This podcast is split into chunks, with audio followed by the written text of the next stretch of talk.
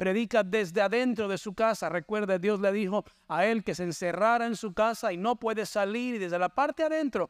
Él está haciendo estas predicaciones y la gente lo está viendo. Ilustrativamente hemos visto a Ezequiel predicar estos mensajes, lo hemos visto encerrado en su casa, lo hemos visto mudo, lo hemos visto que hace un pequeño esquema de la ciudad de Jerusalén sobre un pedazo de barro, lo vimos acostarse sobre su lado izquierdo por 390 días y por su lado derecho por 40 días y hemos explicado cada una de estas cosas. No, no, este, lo, vemos cocinar a un pan inmundo, obviamente no lo cocina sobre estiércol humano, que es lo que se le había pedido, pero lo hace sobre estiércol de animal estudiamos acerca de eso. Lo vimos rasurarse su cabeza y su barba, lo vimos empacar y abrir una brecha en la pared Ah, como si fuera el rey Sedequías huyendo de los caldeos y lo vimos a él huyendo en su casa como si fuera Sedequías. Lo vimos comiendo pan con temor y bebiendo agua con estremecimiento. Lo vimos afilando su espada y, moviendo la espada así mientras él profetizaba. Lo vimos ah, describir a Israel como metal en un horno fundidor. Lo, lo vimos cocinar piezas de carne en una olla y finalmente multiplicar la leña y hacer una gran hoguera y consumir no solo la carne, pero también la herrumbre dentro de la olla y hemos estado estudiando estas cosas que Ezequiel está haciendo desde la parte adentro de su casa, estos mensajes ilustrativos que él ha estado predicando, pero, pero en esta mañana vamos a ver, si me lo permite hermanos, el mensaje que fue más difícil que Ezequiel predicó. De todos los mensajes ilustrativos que Ezequiel ha tenido que predicar, este es el más difícil, este es el más doloroso y es el menos que Él desea predicar. Y quiero simplemente que vayamos a través de este mensaje ilustrativo. ¿Estamos bien esta mañana? Y veamos este mensaje que Ezequiel tiene que predicar, hermanos, porque hay algo que no hemos visto a través de estos 23 capítulos que hemos visto Ezequiel profetizar y predicar. Hermanos, hay algo que no se ha visto hasta este punto y es que Ezequiel no estaba solo. Ezequiel tenía a su esposa a su lado.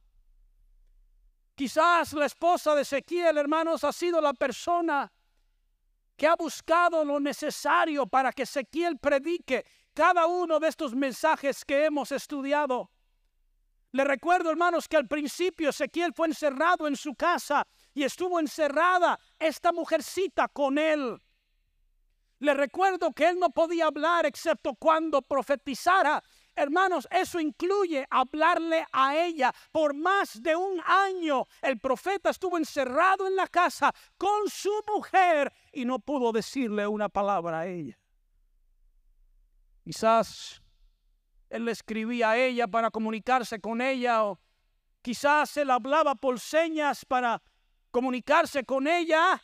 Ella probablemente fue la que le hizo el pan inmundo que comía Ezequiel diariamente por unos 430 días. Ella se sentó primera fila en cada uno de sus mensajes ilustrativos. Ella vio a Ezequiel, a su esposo, al profeta de Dios, rasurarse su cabeza y rasurarse su barba. Ella lo vio abrir una brecha en la pared y hacer como que él escapaba. Ella lo vio acostado sobre su lado derecho por 390 días y por su lado izquierdo por 40 Ella lo vio comer y tomar su agua con temor y estremecimiento. Ella lo vio afilar su espada y predicar con su espada en la mano desde la parte adentro de su casa. Ella lo vio cocinar la carne en esta gran olla de cobre y quizás fue la que le buscó la carne y le ayudó a cocinarla y hacer esta gran hoguera.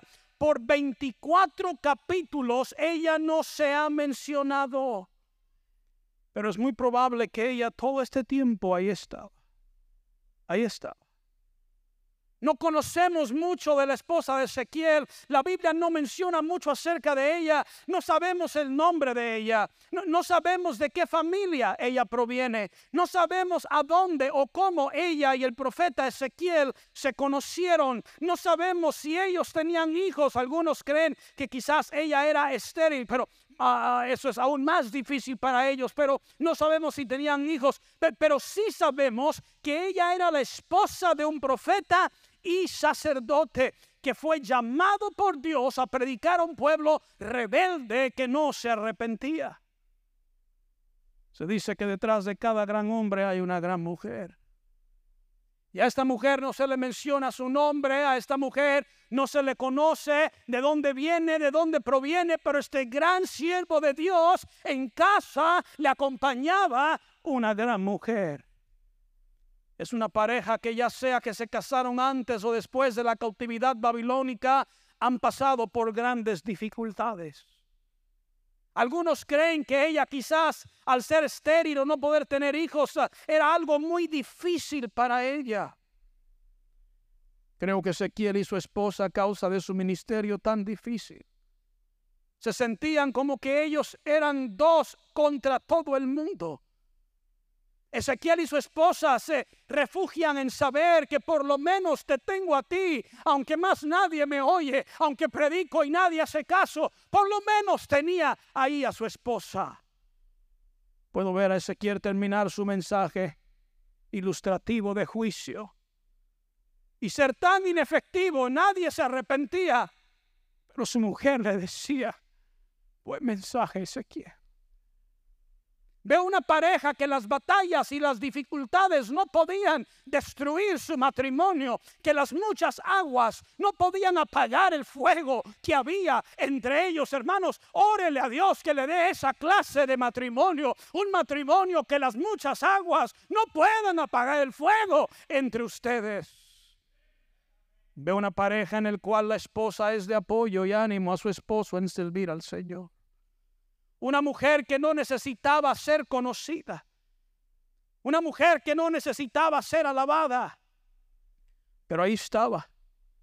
Y fue igual de fiel que su marido. Y yo creo que en el cielo vamos a conocer su nombre. Y yo creo que ella también será grandemente recompensada en el cielo.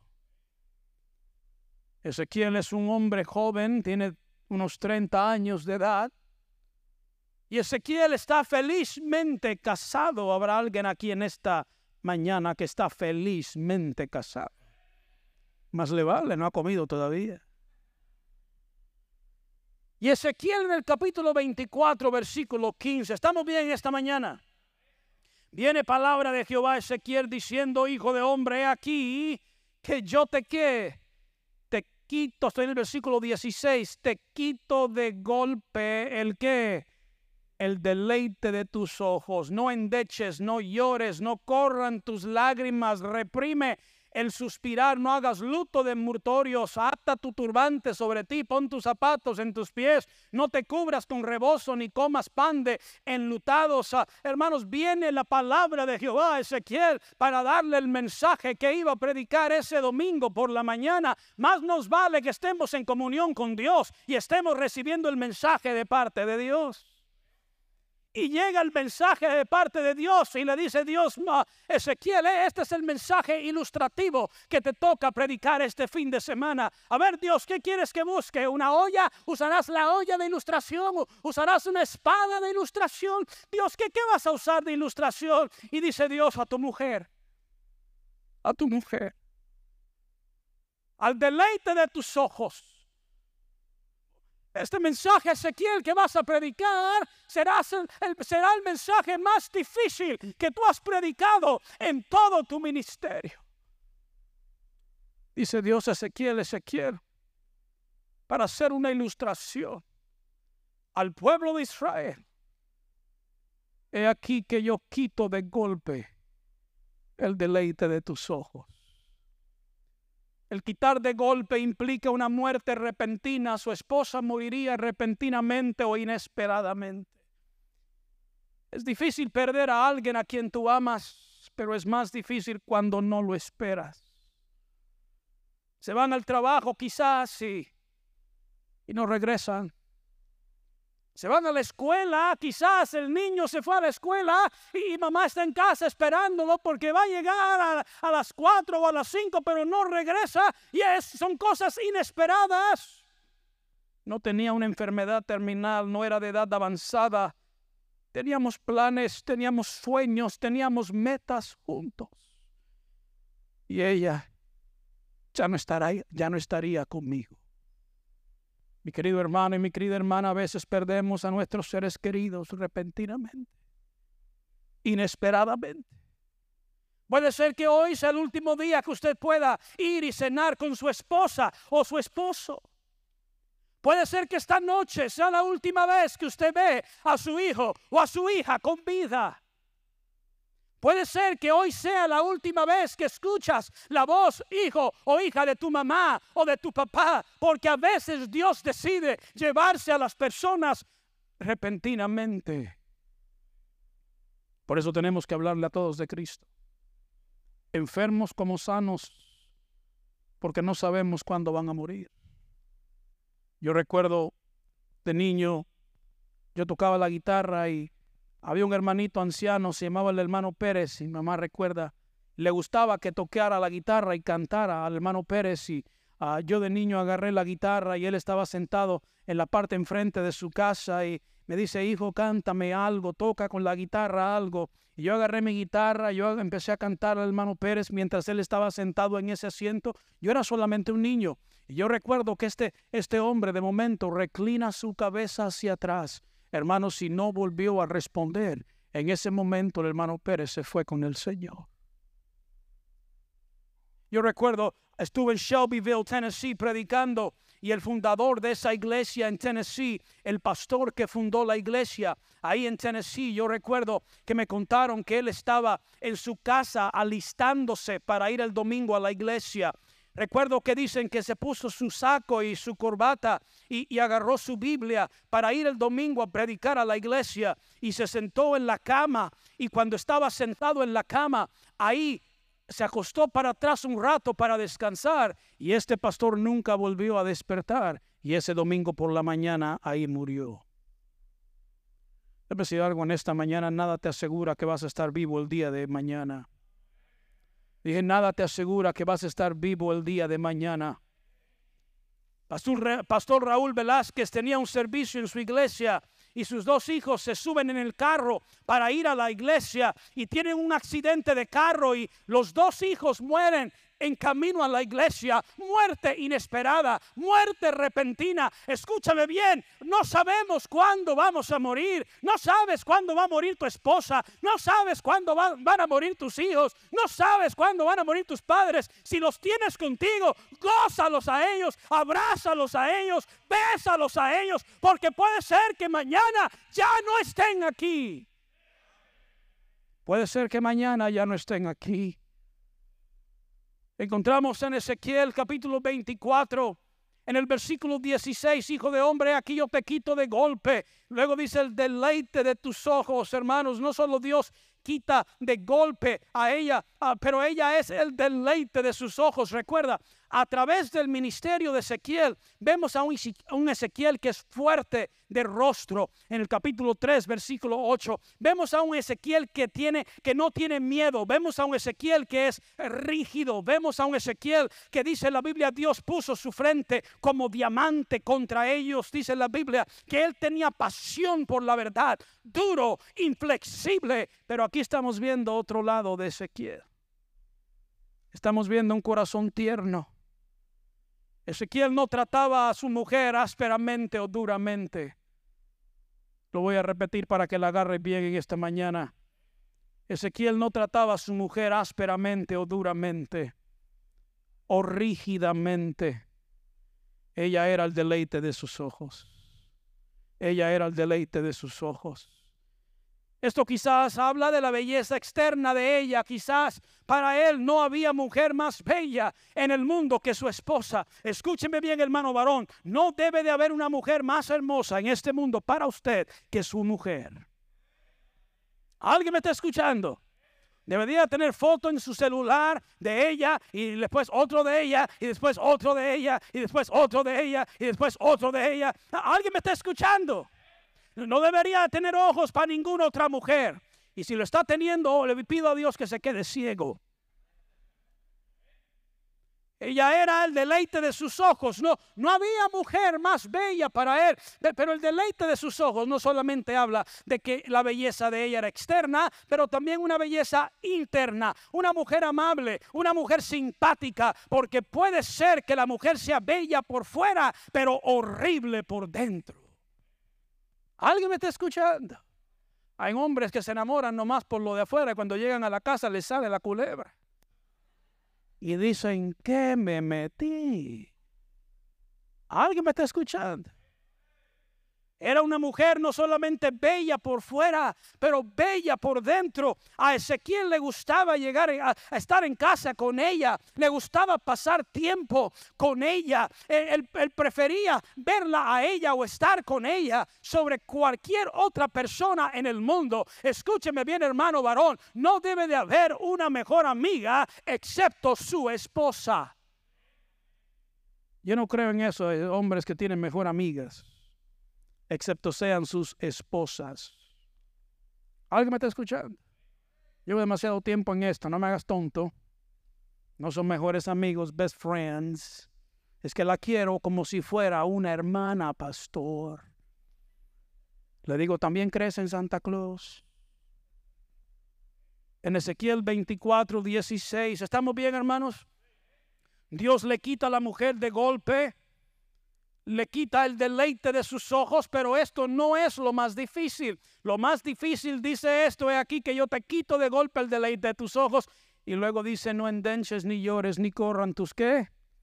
Tus lágrimas, reprime el suspirar, no hagas luto de mortatorios, ata tu turbante sobre ti, pon tus zapatos en tus pies y no te cubras con reposo, ni comas pan de enlutados. Encontramos en el versículo 18, dice, hablé al pueblo por la mañana y a la tarde, ¿qué hizo?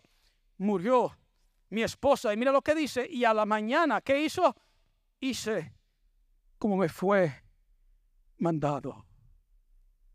Perder de golpe la persona que tú más amas en este mundo, pero no puedes llorar. No puedes llorar. En Levítico capítulo 21, si podemos ir rápidamente ahí, encontramos las leyes en cuanto a sacerdotes que perdían a seres queridos.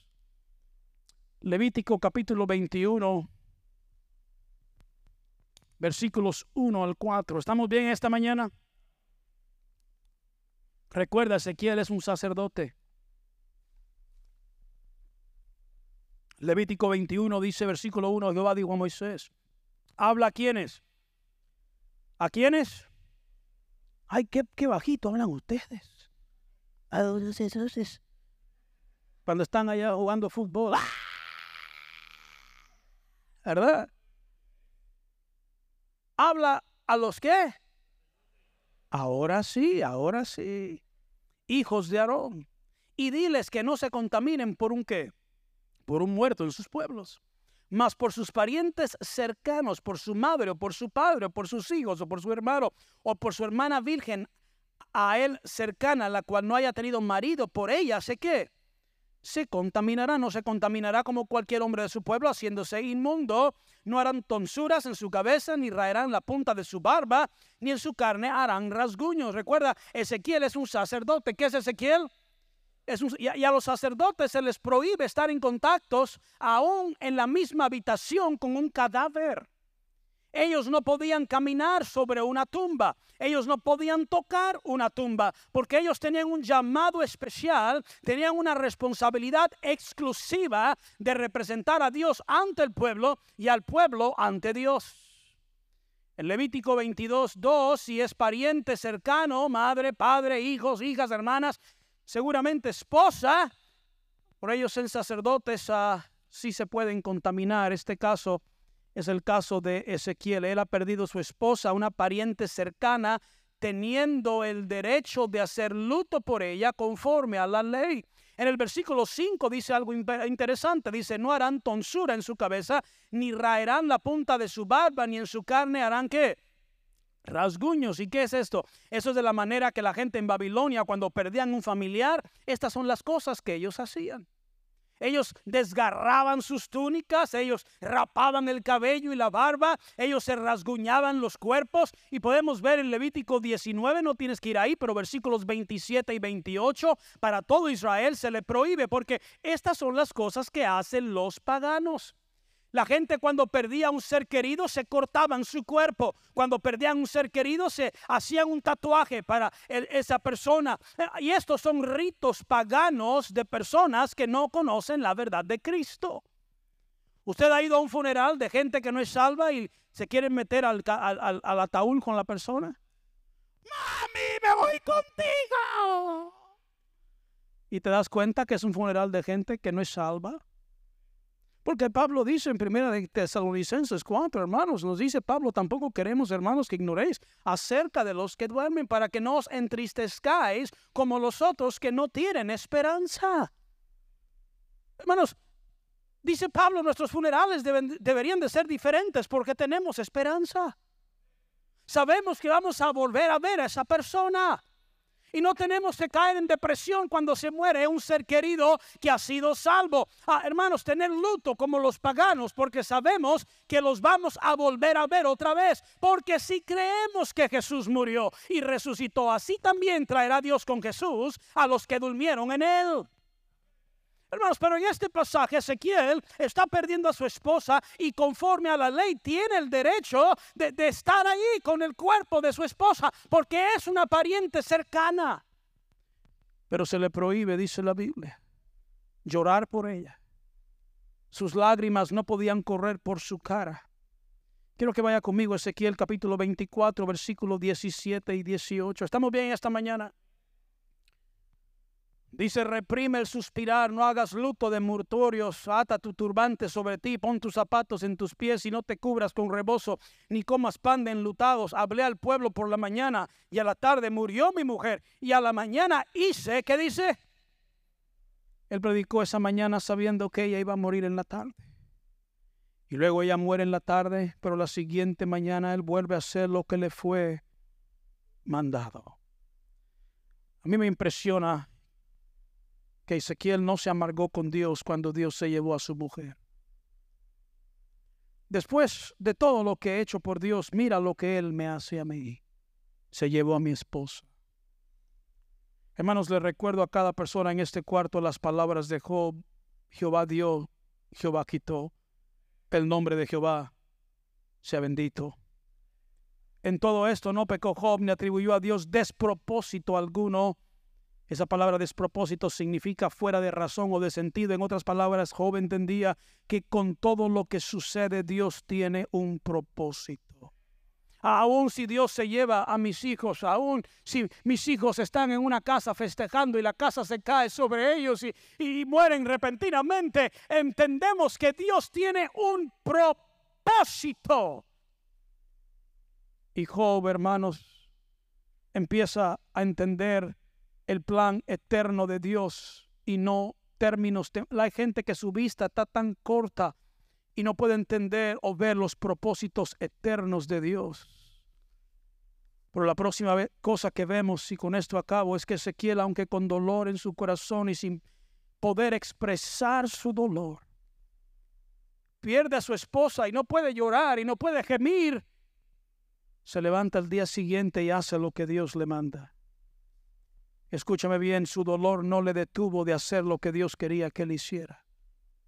Su dolor no le detuvo de hacer lo que Dios quería que él hiciera. Es fácil tirar la toalla cuando pasamos por una situación como esta. Es fácil perder el deseo de servir a Dios cuando Dios se lleva a tu esposa o Dios se lleva a tu esposo o Dios se lleva a tus hijos y dices, ¿por qué Dios me hace esto a mí si estoy en la iglesia sirviendo a Dios? ¿Qué es lo que estás haciendo? Pero aún en la tragedia, aún con dolor en su corazón, Ezequiel sigue sirviendo a Dios. El pueblo le pregunta a Ezequiel qué significa todo esto. Ellos saben que el mensaje le ha costado mucho a Ezequiel predicar.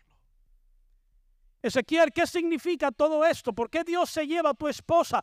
¿Qué significa todo este mensaje ilustrativo tan duro de predicar que nos has predicado? Y Ezequiel les dice, esto es lo que va a suceder. Dice, lo que va a suceder es que el deleite de mis ojos era mi esposa, pero el deleite de tus ojos es el templo en Jerusalén y son tus hijos y tus hijas.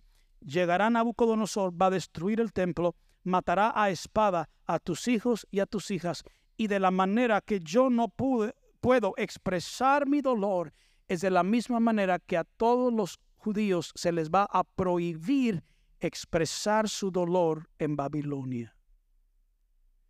Todos los judíos en Babilonia, cuando se enteren que en Jerusalén, allá en casa, mataron a su hija o a su hija, hijo, van a querer llorar y van a querer hacer luto, pero Babilonia no se los va a permitir y lo que ellos tendrán que hacer es esconderse y en secreto juntarse y llorar uno sobre el otro, porque no pueden hacer luto público. Ellos tienen un dolor que no pueden expresar. Y aún con dolor que no puedes expresar tienes que seguir adelante. Tienes que seguir adelante. Dije, aún con dolor que no puedes expresar, tienes que seguir adelante. Hermanos, yo personalmente creo que hay personas en este cuarto que están pasando por algo en esta mañana y tienen dolor en su corazón que no pueden expresar pero aún con dolor en tu corazón que tú no puedes expresar, escúchame bien, tienes que seguir adelante. ¿Alguna vez usted ha tenido dolor tan grande en tu corazón, pero no tienes, no, no puedes expresarlo? Tienes que fingir como que todo está bien. ¿Cómo está, hermana? Bien, bien, bien. Oh, aquí en Victoria, en Victoria. Pero te acabas de enterar que tu viejo está con otra. Amén. ¿Cómo está, hermano? Bien, bien, bien. Oh, aquí de victoria en victoria, pero acaba de perder el trabajo. Eres un líder, eres un maestro, eres un pastor, no tienes el lujo de expresar tu dolor como los demás. Y aún con dolor en tu corazón, aún con dolor que no puedes expresar, escúchame bien, tienes que seguir adelante. Tienes que seguir adelante. Se compara cuando un miembro se va de una iglesia. Para un pastor que ama a sus miembros se compara eso como el dolor de un divorcio. Pastor, así de grande es el dolor. Sí, si no eres pastor, no me hables de esto. Duele. Y más cuando una iglesia es pequeña solo tienes tres familias y se te va una. Yo recuerdo antes de una conferencia, yo estaba ahí listo para comenzar la conferencia. Y llega una familia y me dice, pastor, nos vamos a ir de la iglesia.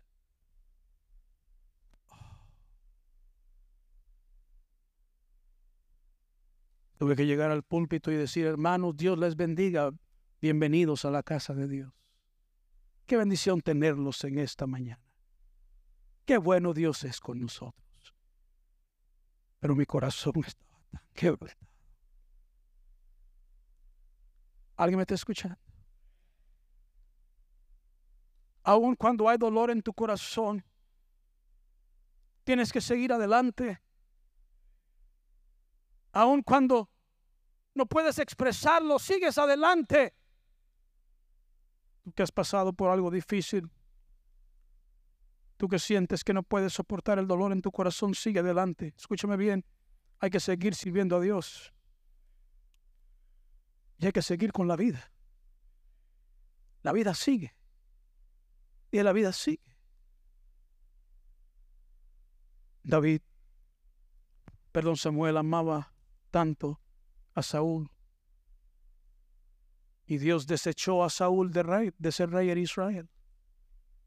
Samuel lo había ungido, Samuel lo había puesto por rey.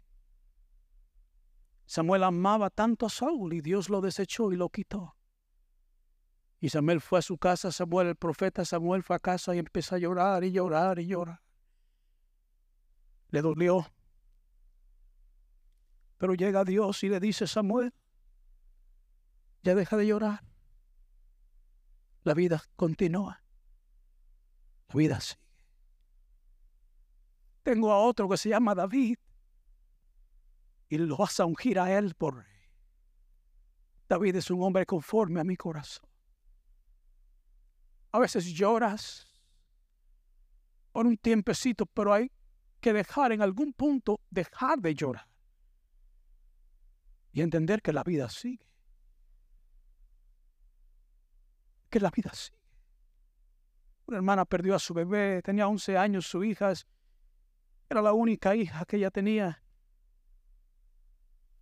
Y ella no podía salir de esta depresión, de esta tristeza de perder a su hija. Le recordamos, recuerda que tienes otros hijos que te necesitan. Tu vida sigue. El ministerio sigue. Hay dolor en tu corazón. Sigues adelante. Sigues adelante.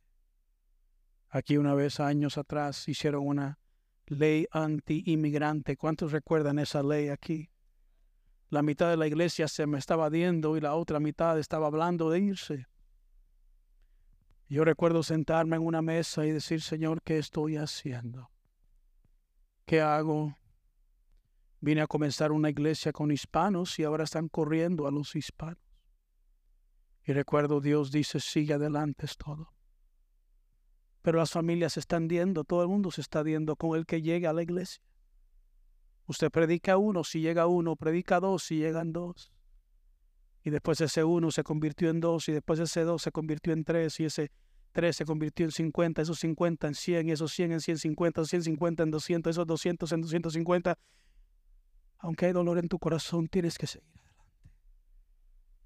La vida sigue. Y la vida sigue.